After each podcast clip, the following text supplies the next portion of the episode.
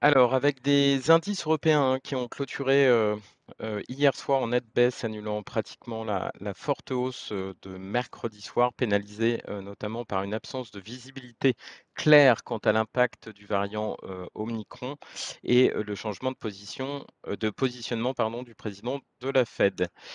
Il est vrai que les marchés, hein, font face aux informations, contradictoires au sujet, du variant, Omicron qui vont, d'un alarmiste, certain avec notamment l'Allemagne qui craint une submersion de ses hôpitaux et penche, pour la vaccination obligatoire et des avis, heu, de médecins infectiologues, heu, en Afrique du Sud qui jugent au contraire que le nouveau variant serait plutôt bénin. Heu, autre point de cristallisation, c'est le resserrement de la politique monétaire, aux US qui pourrait commencer dès le 15 décembre prochain et non début 2022. En synthèse, un CAC 40 qui a clôturé en recul de 1,25% le DAX à -1,36 et l'Eurostoxx à -1,72 Côté US, même son de cloche et même si les marchés, hein, se sont repris au regard de la clôture de la veille, les incertitudes demeurent autour du variant et de l'inflation. Heu, sur le front des indicateurs macroéconomiques, les inscriptions au chômage, heu, qui bien, heu, que reparties à la hausse, restent meilleures que prévu.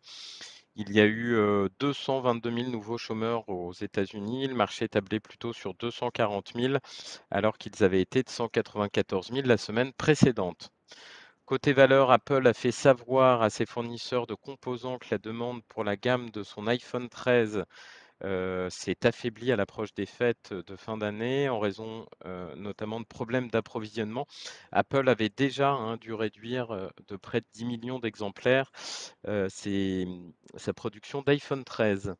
En revanche, la bonne nouvelle, hein, hier est venue de Boeing puisque l'autorité chinoise de l'aviation a publié une nouvelle directive de navigation qui ouvre la voie à une possible levée, de l'interdiction du vol de son 737 MAX.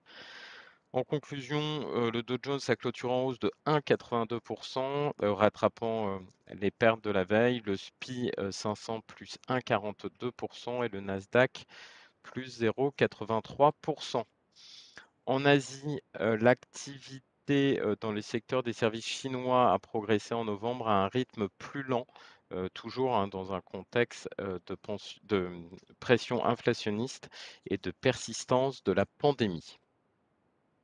Côté micro, heu, maintenant, Pernod Ricard a annoncé, hier avoir cédé pour un montant non dévoilé une participation, majoritaire dans Société des produits d'Armagnac à Cloud, Sweeper, une entité détenue par l'entrepreneur Alexander Stein. Michelin, heu, prévoit de supprimer 614 postes en France en 2022 qui, heu, concerneront principalement le siège social, heu, situé à Clermont-Ferrand. Eiffage et Vinci, les tarifs des principaux réseaux autoroutiers devraient augmenter de 2 en moyenne, le 1er février 2022 après une augmentation de 0,44% début 2021. Dans le secteur automobile, Stellantis et son directeur général qui a mis en garde contre la pression extérieure exercée sur les constructeurs automobiles pour qu'ils accélèrent le passage au tout électrique, car elle risque de menacer l'emploi et la qualité des véhicules en raison notamment euh, du surcoût de production de cette technologie. Imerys euh, a annoncé avoir signé un accord pour céder ses actifs euh, de graphite naturel jugés non stratégiques à euh, Northern euh, Graphite Corporation pour un montant d'environ 40 millions d'euros, euh, accord qui devrait être finalisé dans les prochaines semaines.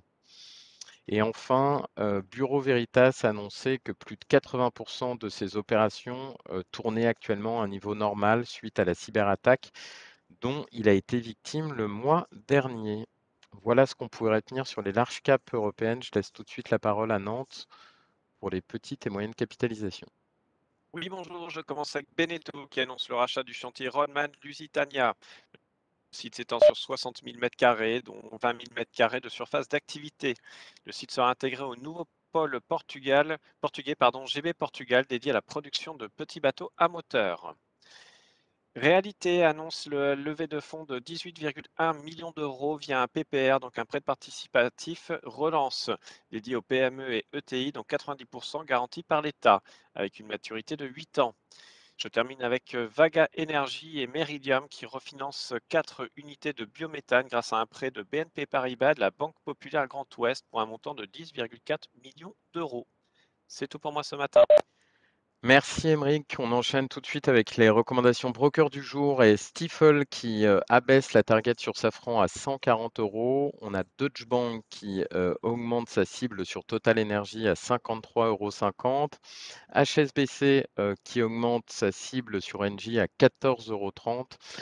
Et enfin JP Morgan qui augmente sa target sur Safran, cette fois-ci à 145 euros. Avant de laisser la parole à Lionel pour la partie technique, euh, un point euh, sur l'agenda macroéconomique du jour. En Europe, à 11 heures, les ventes de détail sur octobre. Aux US, à 14h30, les demandeurs d'emploi euh, sur novembre, ainsi que le taux de chômage également de novembre. Et à 16 heures, les commandes à l'industrie sur octobre et les ISM des services sur novembre.